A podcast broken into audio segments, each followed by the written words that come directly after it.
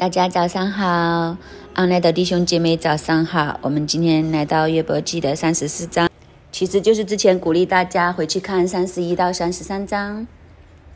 今天就从三十四章开始，我们很快的来回顾一下前面。三十一章讲到约伯自辩的下一段。在三十一章里面，约伯的自辩就总括来讲，他思想，他查看自己的所作所为，在他自己的所作所为里面，看不见自己有任何的问题，看见有需要帮助的问题，他就出手帮助啊，从来没有堵塞这个恻隐之心，甚至他的眼目都是洁净的，从来没有用情欲的眼光去看过任何的妇女，所以这就是他的辩解，意思就是说。岳伯左想右想，怎么想来想去都不知道自己有什么地方做的不好嘞，做的不对嘞，真的想不到。所以他都仍然持守那一句，就是他相信自己在神的眼中都是可以合格的，可以勉强称为一个艺人。所以他不明白为什么神的击打无缘无故的去领到他，对他来讲，这个击打是好呃无缘无故的。就是如果讲坏的话，很很多的人都坏过他啦，就是比不上他人，都没有受到这样的击打，偏偏是他，这就是他一直以来的疑问。经过这么多回合，他三个朋友连续的攻击他，他仍然都是这样的论调，从来没有改变过。然后去到三十二章，就一个年轻人出场了，就是一粒户。一律货比约伯的三个朋友年轻，他说：“我忍了很久了，一直都不出声，因为我年轻一些，就等让你们这些老人家讲先。”但是他越听就越生气，就越发怒。发怒当然是两方面，一方面就是对着约伯，他觉得这个约伯这个老人家真的是死骨不化，讲了这么久，聊了说了这么久，始终都不肯承认自己有问题。另外，他发怒的对象也是那三个朋友。因为他觉得约伯这三个朋友年纪也有那么大了，也都是智慧人，为什么这三个人讲来讲去都没有办法可以说服到约伯呢？没有办法可以教训到约伯呢？没有办法去折服约伯，所以他就忍不住开口了。他的论调里面就讲。原来就算是年纪大，都不一定能够明白真理；就算是尊贵人，都不一定有智慧。所以他就忍不住要出声了。本来就觉得你们年纪又大又尊贵，你们应该是能够搞定约伯的。谁知道到最后这三个朋友都已经没话说了，所以他就忍不住了，他就要出声了。三十四章第十八节。他说：“如果他再不出声的话，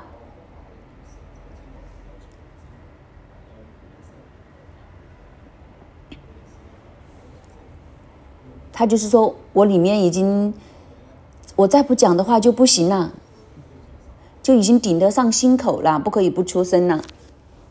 你们真的是太不像样了。”他差点就没讲，你们几个老人家都不像样，全部都是没有智慧的。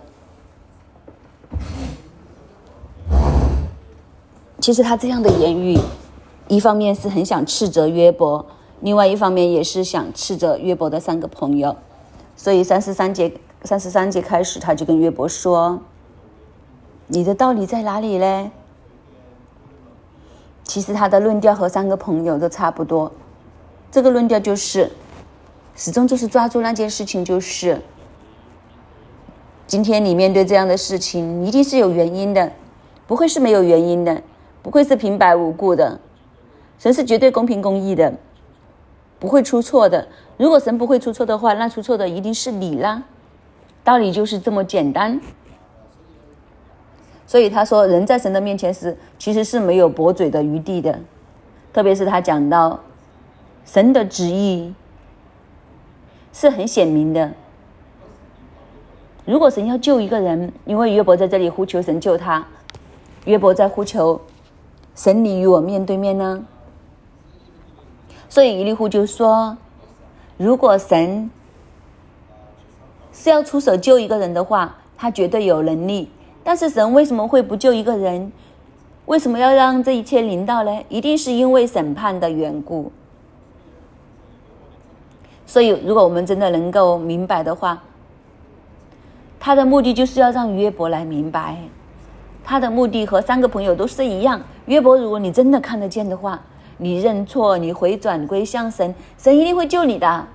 其实他是想讲这件事，就是当你去认错，当你去回转的时候，神一定会救你。你继续这样子坚持这条路，这条路是死路。这条路其实就等于你向神发出一个控诉。有谁可以控诉神呢？你在这里不停的向神发出控诉的时候，神又怎么来救你呢？所以你不要再固执了，不要再顽固不灵了。如果你明白自己的问题在哪里，你去修正你的错误的话，神是可以救你的。救你到一个什么地步呢？就是刚刚金如所问的问题，二十三到二十八节三十三章，就是神如果只是一个天使将他的话传给人，只是人当行的道路的话，其实那个人就得救啦。他得救就免于下坑，免于下坑的就意思就是就不会死亡。下坑其实就是死亡的一个代名词。所以这个人如果蒙神的拯救的话，他的肉要比孩童更嫩，他就返老还童。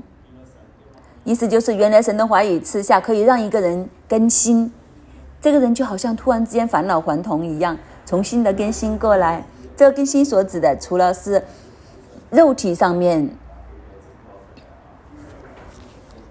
他整个的身体的状况更新之外，其实最大的所指的就是，好像我们回到年幼的时候，年幼的时候是怎样呢？学习能力很高，你没有发现你年轻的时候学什么都很快，到你年纪大一些的时候，你在学东西的时候，你会发现你的吸收能力。学习能力都降低了，所以他的意思是说，如果你肯这样回转头，神将他的话语赐下，你肯修正你的言语的话，你就好像返老还童一样，你突然之间可以吸收这些新的知识、这些新的智慧、这些新的知识、新的智慧，就可以让你好像重新再活过一次，你的整个生命的活力会回来，你的聪明智慧、你的吸收能力都会回来，整个人就好像更新了。一样，你的任务都好像新鲜过人，所有的东西都会更新，这就是以利户的看法。但是以利户就说：“但是你们三番几次都是这样，就是都都听不进去。”然后我们就来到三十四章，三十四章就是接着前面的这一些的对话再继续讲。我们今天主要是看三十四章，我将它分为一到四节是一段。五到十五节是一段，十六到三十节，三十一到三十七节是一段，一到四节其实是以利户的一个呼求，或者是一个引言，目的是要引起这个注意，带出下面的话。我们先看一到四节，以利户又说：“你们智慧人要听我的话，有知识的人要留心听我说。”因为耳朵试验话语，好像上堂食物，我们当选择何为是，彼此知道何为善。所以他就说：你们智慧人要听，有知识的人要留心听。耳朵是拿来做什么的呢？耳朵其实是拿来试验这些话语，就是听是应当的，就好像我们的上堂尝食物一样。所以你们要听，要知道什么是善，什么是恶。就是你们的耳朵要有分辨能力，有听的能力。总之，你要打开你的耳朵，打开耳朵来听清楚。然后他就讲五到十五节，约伯曾说：“我是公义，神夺去我的理。我虽有理，还算为说谎的。”我虽无过，受伤的还不能医治。谁像约伯喝鸡窍如同喝水呢？他与作孽的结伴，和恶人同行。他说：“人以神为乐，总是无益。所以你们明理的人要听我的话。神断不自行恶，全能者断不知作孽。他必按人所做的报应人，使个人照所行的得报。神必不作恶，全能者也不偏离公平。谁派他治理地，安定全世界呢？他若专心为己，将灵气、将灵和气收归自己，凡有血气的就一必一同死亡，死人必归尘土。约伯就说，约伯讲过这些的话。约伯讲过什么呢？就是。约伯自己自称自己是公义的，但是神夺去了他的理。虽然有理，就好像变成我我讲说谎一样。虽然没有过犯，但是受伤不能得医治，这是约伯的声称。所以以利户听约伯的这些言语的时候，他听不下去。他听不进去的原因就是约伯在这里强词夺理。约伯不断的讲自己没有罪，没有罪。所以，我们看约伯记，看到今天，其实约伯从来没有控诉过神的不义，他只是讲我没有不义。你有没有明白这个分别呢？分别就是，比如我不停的讲我没有做错，我没有做错，但是我没有直接说你错，你错。所以，其实他没有指责神，他只是不断的申诉自己没有错。不过这些的话，听进去的以利户的耳中的时候，就变成另外一个版本。其实这就是一个很吊诡的，以利户就在这里跟约伯说：“约伯，你打开你的耳朵听。”但是以利户有没有自己真正的打开耳朵呢？其实这就是一个很特别的地方。我们常常叫人：“你听我说，你听我说。”但是。我们有一个这样立场的时候，我们叫人听我们讲的时候，相反也应该问问自己：那我有没有听别人讲呢？那约伯的道理在哪里呢？你真的有去尝试了解吗？以利户就是这样。我想到前一段时间和和节目师的口中听到一句很特别又很有智慧的言语，他就说：“人的耳朵很有趣，就是你的话出来的时候。”如果他的耳朵是一个螺蛳粉的形状的话，你进到他的耳朵，出来都是螺蛳粉的形状，就是你的耳朵可以扭曲你所听的东西。虽然以利户不停的和约伯讲，你你要听啊，打开你的耳朵听，但是以利户自己有没有真的听明白约伯所讲的呢？所以你看看他引用约伯所讲的话，约伯说自己有理，神夺去了他的理，虽然有理。但就好像说谎一样，虽然他没有过犯，但是受的伤不能得医治。所以这些的话，本来就是讲我没有错，我没有错。但是入到以利户的耳中的时候，以利户所听到的就是约伯在这里讲神的问题，神有错，神不公义，神不公道，神不公平。所以以利户就听不起下去这个话，他就要起来。其实他起来做什么呢？其实他起，他是起来要要起来为神来申辩，所以他说：“谁好像约伯呢？讥诮如同喝水，和作恶的人同行，和作孽的人结伴。人以神为乐，总是无益。”他将这些话放在约伯的身上，他说：“约伯，约伯，你讲这些讥诮的话，好像喝水一样，就是你信口开河。你身边的人都是作孽的人，和你一起的，你的行人行径和恶人同行的，你在抵挡神，你和神站在对立面，和好像恶人一样。你甚至讲了一句话，就是人以神为乐，总是无益。所以你总讲的话，全部都是在攻击神，全部都是在诋毁神。”我想，伊犁户好像说，就凭你讲的这些话，你还说你没有问题，你还说你是艺人，你根本就是在指控神，你根本就是在咒骂神。所以他说，你们这些迷你人，你要听我讲。然后他就他将他的大道理搬出来，他说，神断不自行恶，全能者断不知作孽。所以神会做坏事吗？不可能的。神会做这些错的事情吗？会做恶事的吗？一定不会的。他一定是按人所做的报应人，其实又是那一句那个论调，就是恶人有恶报，善人有善报，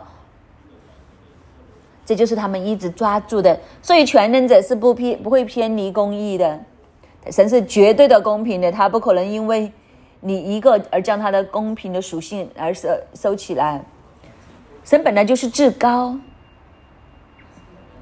意思是什么呢？我们看看后面，他说：“谁派他这里地安定全世界呢？如果他专心为自己的话，将灵和气收回给为自己，凡有血气的就必一同死亡，世人必归人归尘土。就是神的至高，神的伟大是超乎我们想象。有谁在他之上有权柄，指示他做任何事情呢？没有啊。是谁派他去？”治理这个世界，安定这个世界呢，没有，是他自己。如果他自私一点，将这些的灵和气收回给自己的话，所有人都会死。意思就是，约伯，你不要自高，你不要这么自大。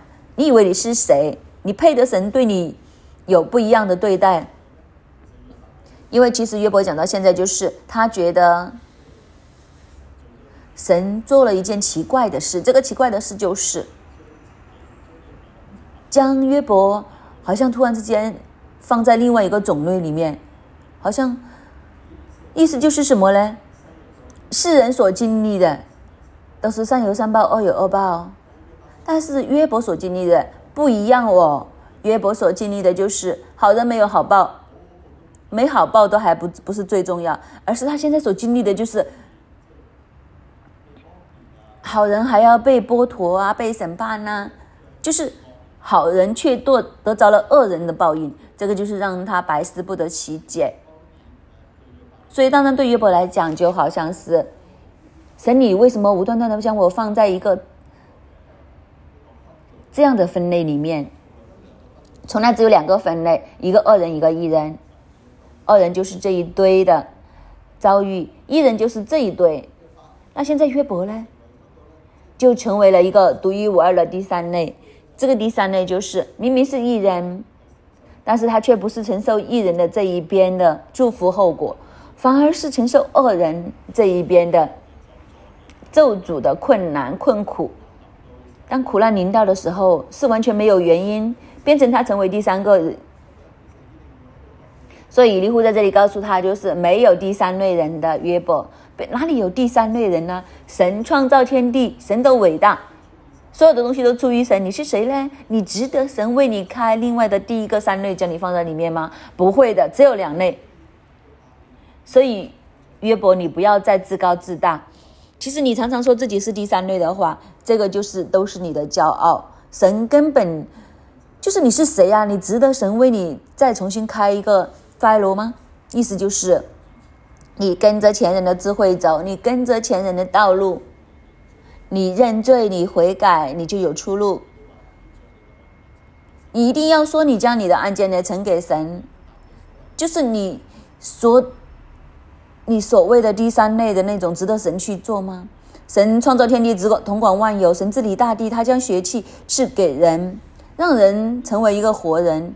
你这个所谓的案件，凭什么带到神的面前？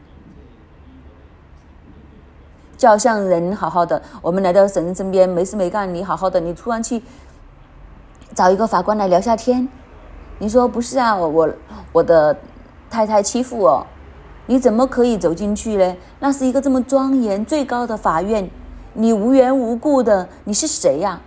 难道你的夫妻的争闹可以去到这个终审法院那里来处理吗？他会听你说吗？不会的呀。除非有很特别的原因，真的有一个诉讼，有一个理据，否则的话，你怎么可能会去得到？以利户其实就是讲约伯，告诉耶伯你是谁呢？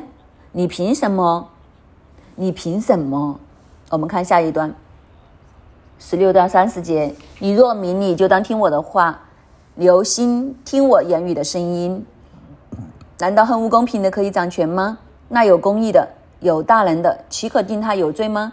他对君王说：“你你是纰漏的。”对贵臣说：“你是邪恶的。”他待王子不徇情面，也不看重富足的过于贫穷的，因为都是他手所造。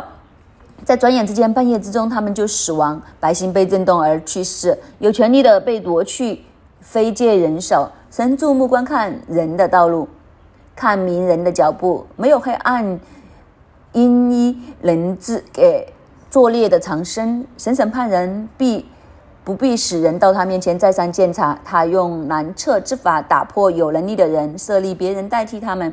他们知道他们的行为，使他们在夜间倾倒灭亡。他在众人眼前击打他们，如同击打恶人一样，因为他们偏行不跟从他，也不留心他的道，甚至使贫穷人的哀声打到他那里。他也听到了困苦人的哀声，使他使人安静，谁能扰乱呢？他掩面，谁能见他的面呢？无论待一国或一人，都是如此，使不敬虔的人不得做王，免得有人牢笼百姓。伊利户一口气讲了一大堆，他讲什么呢？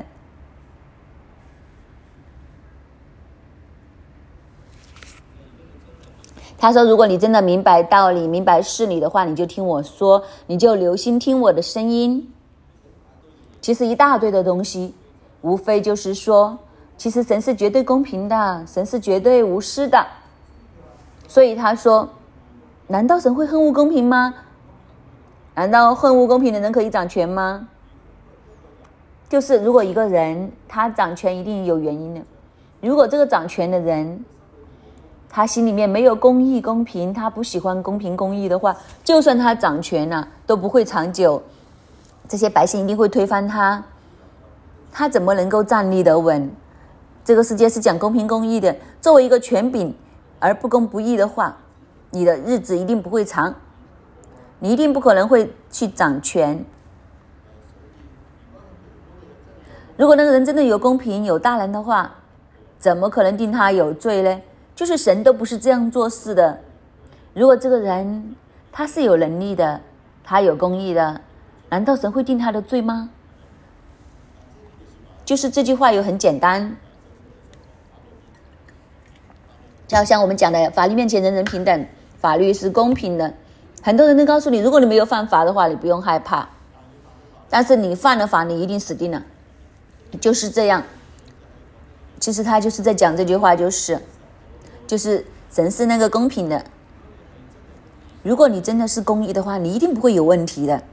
神从来都不会定那些公义的大人的人有罪的。而且神不会看人的身份。就算是君王，如果你不对的话，神都会对他说你是鄙陋的。就算你是怎么尊贵的大臣，你是邪恶的，就是邪恶的。甚至对王子，神都不会殉情面，也不会看他的富足的身份，就是只是看你所做的是不是对错。无论是贫穷或者富贵，神都是公平的去判断，也不会偏视有钱的，甚至他也不会偏私贫贫穷的。有时候我们不会。偏私有钱的，但是我们会偏私那些可怜的，但是神不会，神是绝对公平的，他不会偏袒任何的一方，无论你是有钱的，无论是你是贫穷的，无论你多么可怜都好，他都是依法来判断。所以乞丐冲红灯和富豪冲红灯面对的刑罚都是一样，这个才是公平，这个才是公义，不会因为这个乞丐很惨呐，他冲红灯那就算了。就不告他了，不会的。这就是以利户所讲的，所以他说：“神是怎样的呢？神会注目看人的道路啊，是看得清清楚楚的。世上没有任何的黑暗因一能够给作孽的长生，就是人所行的、所做的一切事情，在神的面前都是赤露敞开的。”神看得清清楚楚，意思就是说，神是那个明察秋毫的神，所以他看得清清楚楚，你根本就没有办法可以遮掩。神审判人也都不需要再三的检查，他有他的难测之法，就是他有他的方法，他可以看得清清楚楚哪一个人，就是人看人是看外貌的，但是耶和华看人是看内心的。所以问题就是在这里，究竟神是怎样看待一个人的身呢？我们的心，因为他有难测的方法，因为他看到每一个人的心，这就是我这里所讲的。所以他的判断就是真实的，是公义的，如果你是行恶的人，他就找其他人代替你，让你倾覆灭亡。这些的众人，他会得到他应得的报应，他会被击打，因为他们不肯留心听神的话，跟从神的道。甚至这些的恶人与贫穷人的哀声到达神那里，就是意思就是神所有的东西都听得清清楚楚，所有的东西都看得清清楚楚，而且神是看人的内心。如果神向一个人掩面的话，谁能够去到神的面前呢？而且神的公平不是偷偷的对你，神是无论对一个国家或者一个人都是如此，从来不会。有任何的偏差，意思是什么呢？其实以利户就是想告诉约伯，古往今来，神从来没有出过错，无论对一个国家也好，对一个个人也好，神都是这一套标准，从来没有变过。而且神是在任何的黑暗在他面前都不可能藏隐藏，就是明镜高于一直以来。都是这样去判断，就是约伯，你凭什么会说神不公平？你凭什么质疑神的判断？你凭什么质疑神呢？你是谁呢？神从来都是这样，从来没有改变过。好，我们再看下一段，三十一到三十七节，有谁对神说：“我受了责罚，不再犯罪；我所看不明的，求你指教我。我若做了孽，必不再做。他施行报应。”岂要随你的心愿，叫你推迟不受吗？选定的是你，不是我。你所知道的，只管说吧。明理的人和听我话的智慧人必对我说：约伯说话没有知识，知识是言语中毫无智慧。愿约伯被试验到底，因他回答像恶人一样。他在罪上又加倍力。在我们中间拍手，用许多言语轻慢神，这就是以利户最后的总结。他说：“谁对神可以跟神说，我受了罚，不再犯罪？我所看不明的，求你指教我。我若做了孽，必不再做。就是谁可以和神来讲？就是怎么讲呢？其实是没有艺人，他就他的意思是。”就是谁可以跟神说：“神呐，我这次经过教训，我以后都不会再犯了。”其实我们连这一句都讲不出来，因为事实上就是我们所犯的过错，我们没有力不再犯。我们常常都是我们所犯的过错，我们又再跌回去。就是我们说了一次谎，我们之后一定还会再讲。就是我们没有能力不去犯罪，没有能力去胜过我们的过犯，没有能力在我们受过责罚之后就担保我们以后不会再犯了，所以我们也没有能力跟神说：“神啊，你只叫我将一个光明放在我里面。如果我做孽之后呢，我就不再做了。就算神讲明给你听，你犯了什么事都好，你都没有办法。这个就是以利户所讲的人就是这样。”我们都是一个罪人，我们都有我们的软弱，我们根本就没有办法胜过我们的软弱。当然，他这句话是从一个反面的角度来讲，正面的角度其实就是说：约伯啊，约伯，你自顾自大要到什么时候？你都是一个人，你有你的软弱，难道你觉得你自己没有软弱吗？难道你觉得你真的是一个艺人吗？你比神更加有益吗？你真的可以不犯罪吗？就算神讲明给你听，你做错在哪里，你能改得了吗？这就是人呢。所以明理的人，所以神施行报应，难道要按照你的标准，按照你的心愿吗？不是啊。那其实我们走什么路是我们自己选择的。那不如你说，这就是以利户对约伯所发出的。他说明理的和听我话的智慧人，就必定会对我说，一定会告诉我们，约伯说话没有知识，言语中毫无智慧。如果你继续这样坚持这个论点的话，愿约伯被试验到底，因他的回答像恶人一样，所以其实以利户从头到尾都是认定约伯根本就是有问题，而且他现在是罪上再加上悖逆，就是你做错已经是事实还不认，还要顶嘴，就是已经做错了，做错了不承认，还要来驳嘴，在我们中间拍手用许多言语来轻慢神，这个轻慢神就是以利户所看见，他认为约伯的所行所为。约伯所讲的每一句话，其实都是在轻慢神。轻慢神的意思就是看不起神，以不以神为神。为什么不以神为神呢？因为他在质疑神的公义和公平。神的公义公平在哪里呢？就凭你这个质疑，你已经是一个罪人。就凭你这个质疑，你已经很有问题了。这就是以利户所讲。以利户和他三个约伯的三个朋友，其实所犯的错都是大同小异，都是将所有的东西太过简单的，世事的事不是黑就是白。但是当我们人越来越长大，我们经历越来越多的时候，这个世界很多事情不是非黑即白，当中真的有很多存在一些灰色的地带。其实约伯不停的在讲，就是我就是在这个灰色地带里面，所以他要问神，我在这个灰色里面，我不明白，所以我要找神。但是他的朋友就说没有灰色地带，不是黑就是白，不非黑非黑就是即白，这个很明显就是也知道他们彼此之间一直的到今天都还没有一直在争论不停。这件事情对我们的提醒，我们今天都要问问我们自己。我们的人生里面，是不是过于将事情简单，就是不是黑就是白这样子来二元来分？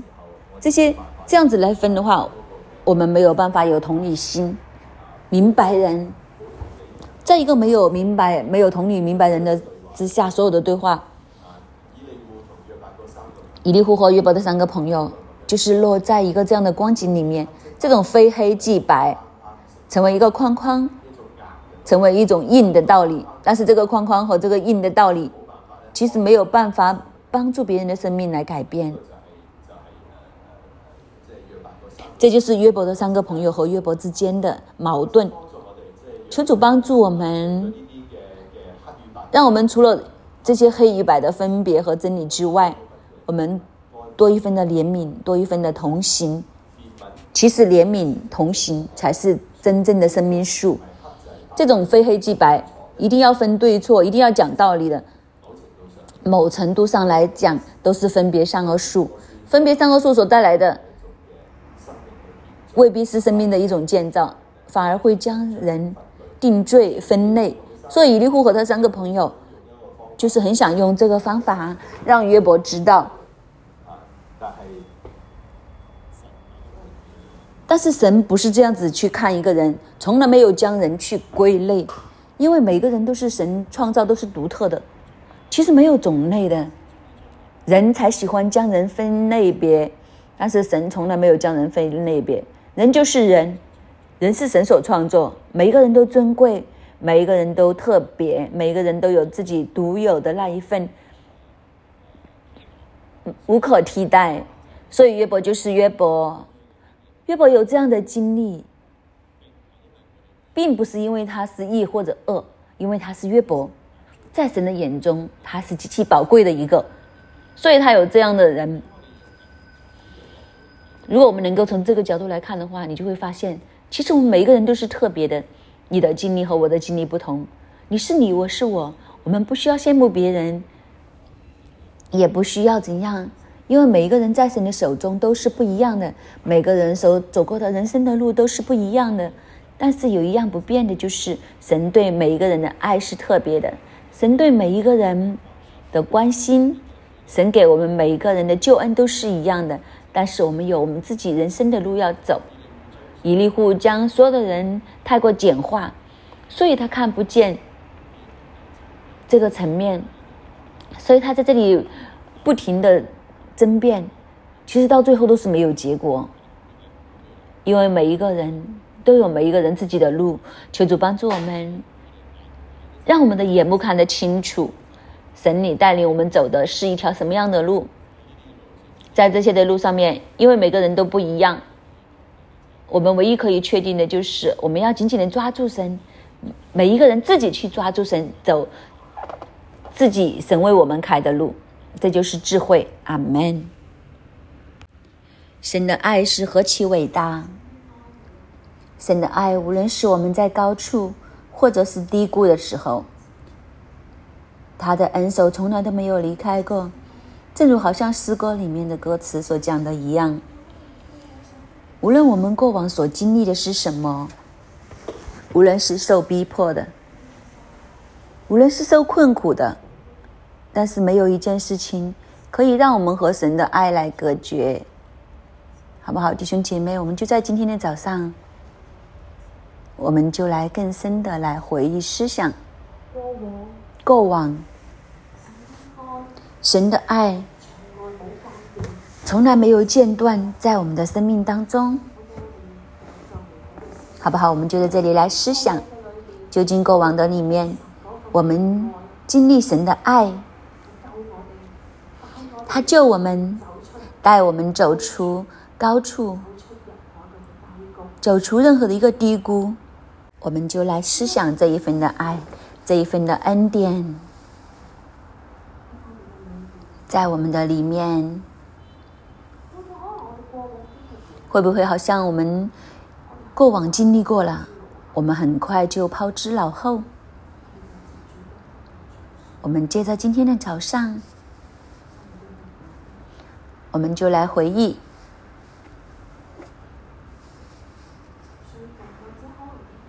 最近可能过了一段时间，或者是更久远的事，我们经历神的那一份爱，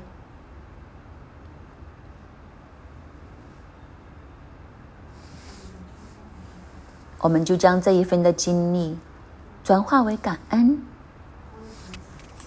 开口赞美我们的神。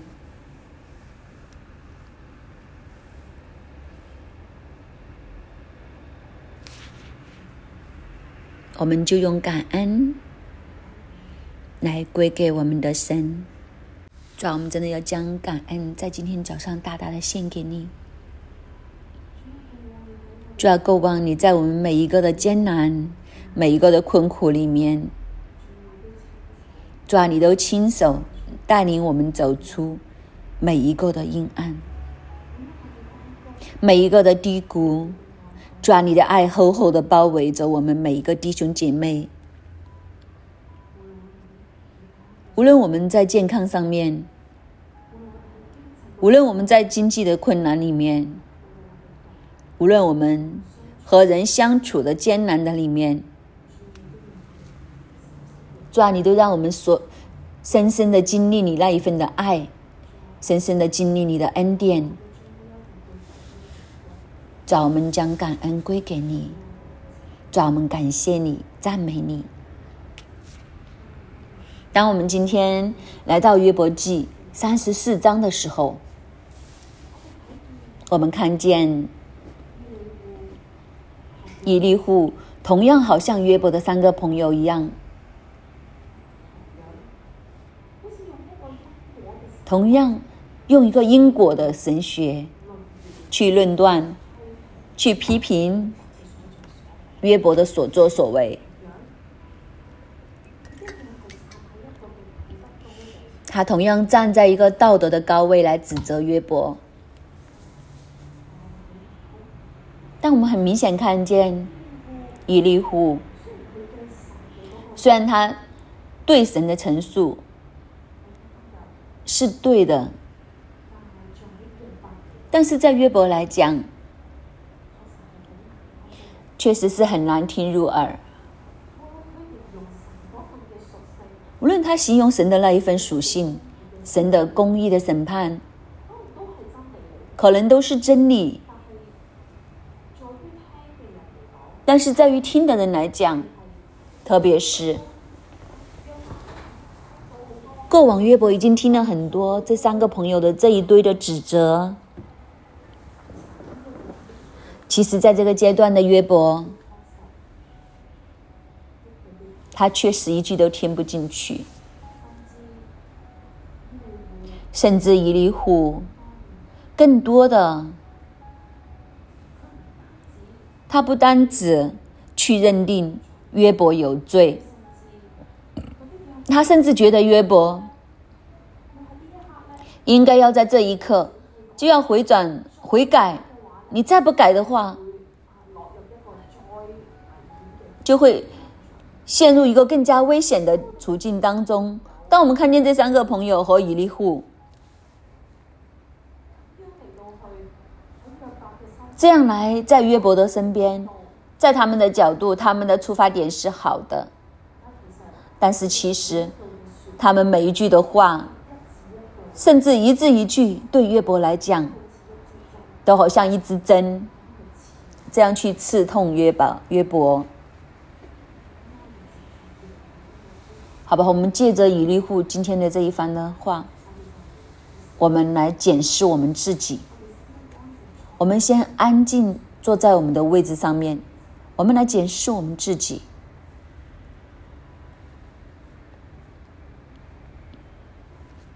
我们都在，都是在不同位分上的权柄者。我们可能都是别人的小组长。又或者我们都有肉身的孩子，又或者我们当中都会有做教师的，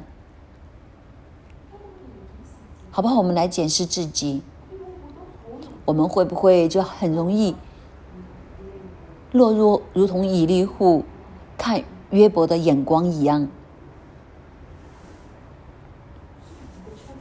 虽然他的出发点。很想约伯尽快的脱离他现在的苦况，但是他口所讲的，他认为的真理，却没有带一分的怜悯，甚至这些的真理没有带着一分的恩典，好不好？我们同样来检视我们。当我们和我们的孩子来说话的时候，我们是不是只是单单的一份的教导，而欠缺了那一份的同理、怜悯？可能我们和我们的孩子聊天的时候，很多时候话题只会是问。你做了功课没有啊？温了书没有啊？你的成绩怎么样？我们有没有真正的去关心我们的孩子？又或者我们在牧养的上面，当我们陪伴我们的组员走在艰难的路上面，或者见到他今天。在一个艰难的光景上面，我们会不会很忍不住，都会先找出他的错处？我们口所背的，都是一份冷漠的教导，好不好？我们就来检视我们自己。我们刚刚所讲的，觉得自己都有的，我们就来到神的面前，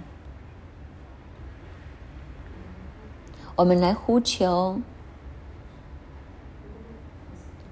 呼求圣灵来帮助我们，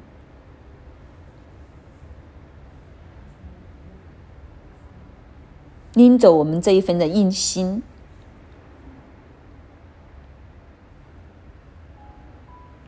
拎着我们，好像以利户的这种所言所行，求神灵来帮助我们。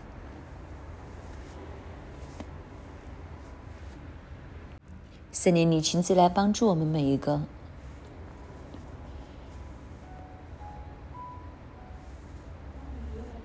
当我们每一个弟兄姐妹在祷告的上面。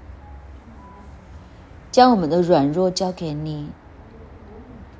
是的，我们很容易落入一个批评论断，审判的眼光来看我们的孩子，看我们的组员。主啊，求你来帮助我们，拎走我们这一份的眼光，拎走我们这个批评论断的语气。主啊，求你帮助我们，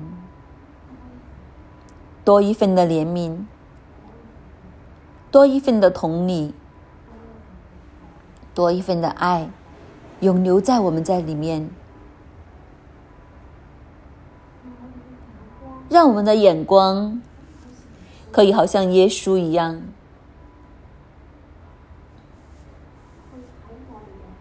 可以去看我们的孩子，看我们的组员，先去明白、了解他们的处境，明白他们的感受。主啊，你让我们更多的回想和你那一份的爱。当我们先被你那一份爱来拥有的时候，我们才可以将这一份的爱给我们的孩子，给我们的主人。主啊，求你来帮助我们，让我们的心柔软下来。我们不是只是用一堆硬邦邦的真理来教导，主啊，你让我们的心更多的来调节，主啊，将你的眼光，用你的眼光来看我们的孩子主人，我们口所讲的，你的神的话语，你的真理，是可以温柔的讲出来。并不是一堆硬邦邦的规条，主啊，你来帮助我们，柔软我们的心。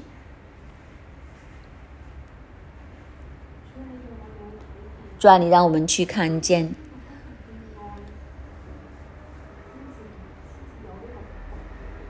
我们真的是要有爱，才有动力来教导。主啊，你让我们不是讲你的真理的每一字一句。我们将你的真理都每一字每一句都化成一个爱，主要让我们有你那一份的智慧，去学懂怎样可以让这些的真理帮助扶持我们身边的人，使得我们很容易落入一个位，只看人的对和错。但是主啊，你今天就来亲自来帮助我们，调节我们的眼光，让我们有一个生命树的眼光来看我们身边的人，好让我们真的有这个心来校正别人的时候，我们的口同样所讲的是爱的话语，带着一份恩典的真理，让我们里面。的同理、怜悯，那一份的爱，可以让对方都能感受到，让他们同样接收到神你那一份的保护，你那一份的真理，领到他们当中。主啊，求你亲自的来帮助我们，好让我们无论在牧养的路上，或者在教导孩子的路上面。让我们作为权柄者，我们都有神里那一份的样式，将我们里面那一份原本出发点是好的，同样这一份的教导都可以传递下去。主啊，求你亲自来帮助我们每一个，主，我们感谢你，听我们每一个的祷告，奉主耶稣基督得胜的名求，阿门。约伯记三十四章三十一、三十二节，有谁对神说：“我受了责罚，不再犯罪？”我所看不明的，求你指教我。我若做了孽，必不再做。的确，没有人可以向神担保，我们不再陷入软弱里面、过犯里面。以利夫一方面提醒约伯。但是有一件事他们不明白：神对人的接纳，神对人的帮助，在人不能，在神凡事都能。人在自己的软弱里面走不出，但是神是人的帮助。圣灵是我们今天的盼望，圣灵可以帮助我们，让我们过一个圣洁的人生。这是以利户所不明白的，这个正正。是约伯的呼求，约伯很想神再一次来帮助他，因为他知道唯有神是他的出路，是他的拯救。弟兄姐妹，让我们一起为我们的心来祷告，求主帮助我们坚定我们的信心。人在软弱里面，但是神却将出人意外的平安、恩典、救赎能力赏赐给人，叫人可以在患难中可以走过。在软弱中可以得胜，主耶稣，你帮助我们，求圣灵充满在我们每一个人的生命当中。主啊，你帮助我们，让我们有能力，让我们可以过一个逃离喜悦的生命。